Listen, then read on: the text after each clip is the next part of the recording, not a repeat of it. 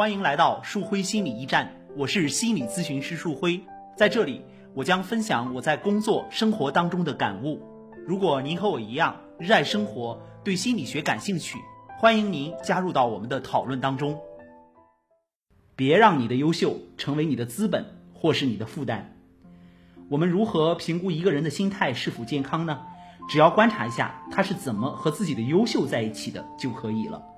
有的人会把优秀当成自己炫耀的资本，有的人呢则会把优秀当做自己的负担。其实从本质上来看呢，这两者是一回事儿。这样的人生活的太累了。我们每个人都需要和自己的优秀建立一个清晰的界限。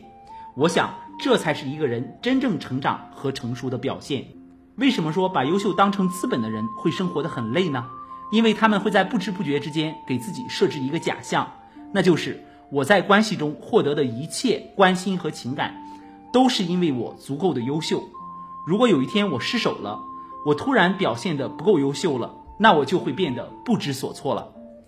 总想让自己优秀，意味着时刻要把自己放在竞争之中。如此一来呢，你不会给自己留下一丁点儿休息的时间和空间，所以。这样的人是永远无法和自己取得的成绩在一起的，早早的就失去了享受生活的能力。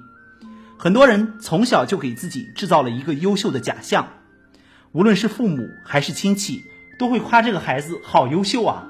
对这个孩子而言，长大之后，这份曾经那么值得炫耀的资本，就会在无形当中变成一份负担。我们简单的想一想这个过程，就会觉得不寒而栗了。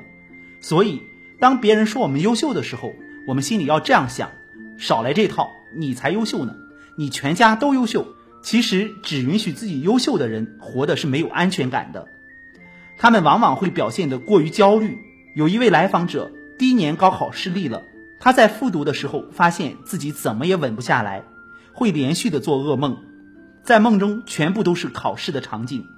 有的时候会梦到自己答题卡涂错行了。有的时候会梦到别的同学陷害他作弊，他的考卷被老师判了零分。有的时候呢，会在梦里连拿笔写自己的名字的力气都没有。我在仔细的了解了他的信息之后，发现这并不是一个普通的考试焦虑的问题，而是他把自己的优秀看得太重了。为什么会这样呢？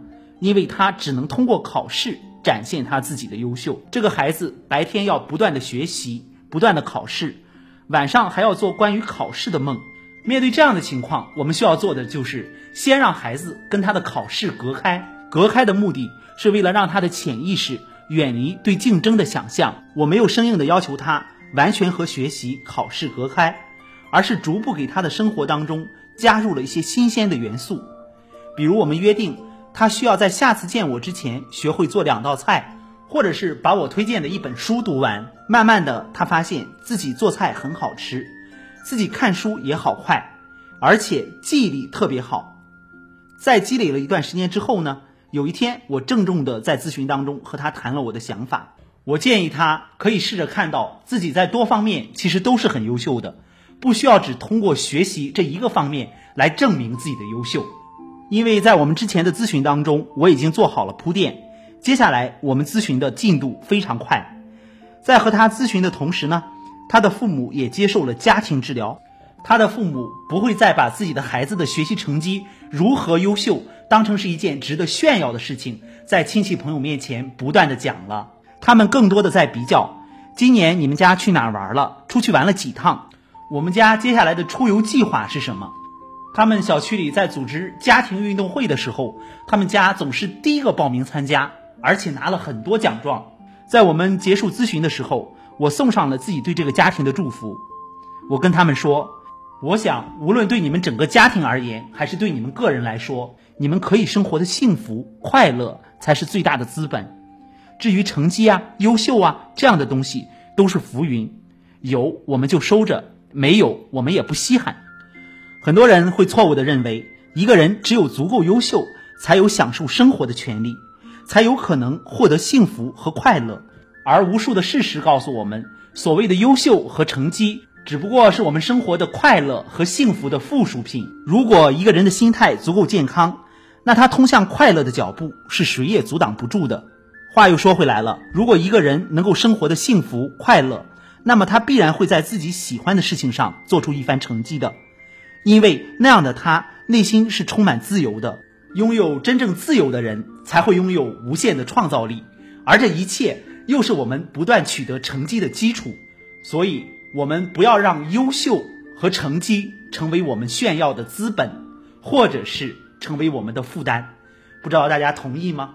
欢迎大家加微信幺五五八八八六九二八九来发表您的观点，提出您的问题，或者关注微信公众号“树辉心理驿站”，那里有更多精彩的内容。我们为期一年的成为心理咨询师系统课程也正在火热的报名当中，大家也可以加微信幺五八八八六九二八九来详细的了解。期待着能和您在课程当中相遇。我是心理咨询师督导师树辉，我们下期再见。